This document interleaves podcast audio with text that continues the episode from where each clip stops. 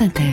Peut-être elle-même est-elle une capitaliste anonyme. Bonjour Charline. tout le monde le sait. Charline Bonjour Vanhoenacker. Vous abordez une autre question, question délicate Charline, car elle touche à l'un des nombreux conflits qui bouleversent le monde. Oui, dans quelques minutes, le débat de la matinale sera consacré à l'Europe face à la guerre. Je voudrais m'assurer qu'aucun conflit ne soit oublié. Poutine a déclenché la guerre en Ukraine, mais n'oublions pas que la semaine dernière, Ségolène Royal a déclaré la guerre à la tomate espagnole. Résultat, en ce 15 février, nous voilà déjà au 12e jour de ce conflit entre la France et la tomate espagnole. Alain Ducasse a immédiatement réclamé un cessez-le-feu. La semaine dernière, des cargaisons entières de tomates étaient renversées à la frontière et en représailles, les Espagnols ont déversé du vin français dans la rue.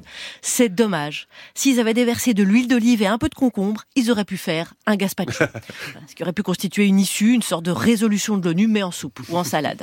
Rappel des faits. Il y a une douzaine de jours, Ségolène Royal déclare sur BFM Vous avez goûté les tomates soi-disant bio espagnoles?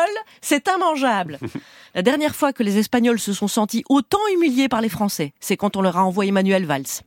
Toute la presse a donc titré Ségolène Royal déclenche une guerre de la tomate. Parfois on se demande pourquoi Ségolène Royal n'a pas gagné l'élection présidentielle. Et puis bon, on passe à autre chose. Sauf qu'elle est là l'explication sur l'ampleur de l'incident diplomatique. Pour les Espagnols, Royal c'est le second tour de la présidentielle. Pour nous, c'est une chroniqueuse chez Cyril Hanouna. Mon hypothèse, c'est qu'elle voulait se placer pour le remaniement, mais elle hésitait entre le ministère des Armées et celui de l'Agriculture. Dans la précipitation, elle a mélangé les deux. Elle a même ajouté que les tomates cultivées en Espagne n'ont pas de goût.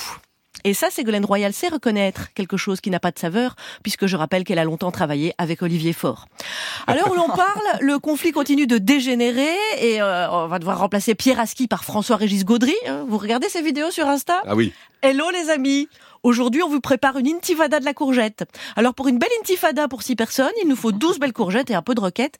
Ça, ce sera pour la prochaine indignation de Ségolène Royal quand elle attaquera la courgette italienne qui rentre au dos à la cuisson. Bah, pourvu qu'elle s'en prenne pas à la vodka parce que sinon demain on est mort. Ne souriez pas, je vous rappelle qu'on est en train de vivre l'une des pages les plus sombres du rayon fruits et légumes et elle restera gravée dans les livres de cuisine. Ce que je trouve fabuleux, c'est que Ségolène Royal a réussi l'exploit de se fâcher avec les seuls socialistes qui sont encore à la tête d'un pays européen. Mieux, cette histoire est en train de rassembler tous les partis politiques espagnols. Elle qui avait échoué à mener une liste commune aux européennes pour la gauche en France, elle y parvient, mais en Espagne.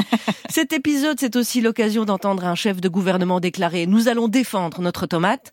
Le ministre de l'Agriculture espagnol a même ajouté que c'était une fierté nationale. Bon, nous, il paraît que c'est de Pardieu, donc ne la ramenez pas. Après, en France, même un jour d'hommage national à un grand homme qui vient de nous quitter, on arrive à se diviser. Alors si une nation voisine parvient à former une union nationale autour de la tomate, je m'en réjouis. Charline Vanhoenacker. Samedi soir dans Bistroscopie, vous recevez Ce sera Laurent Lafitte. Laurent Lafitte, Molière au cinéma.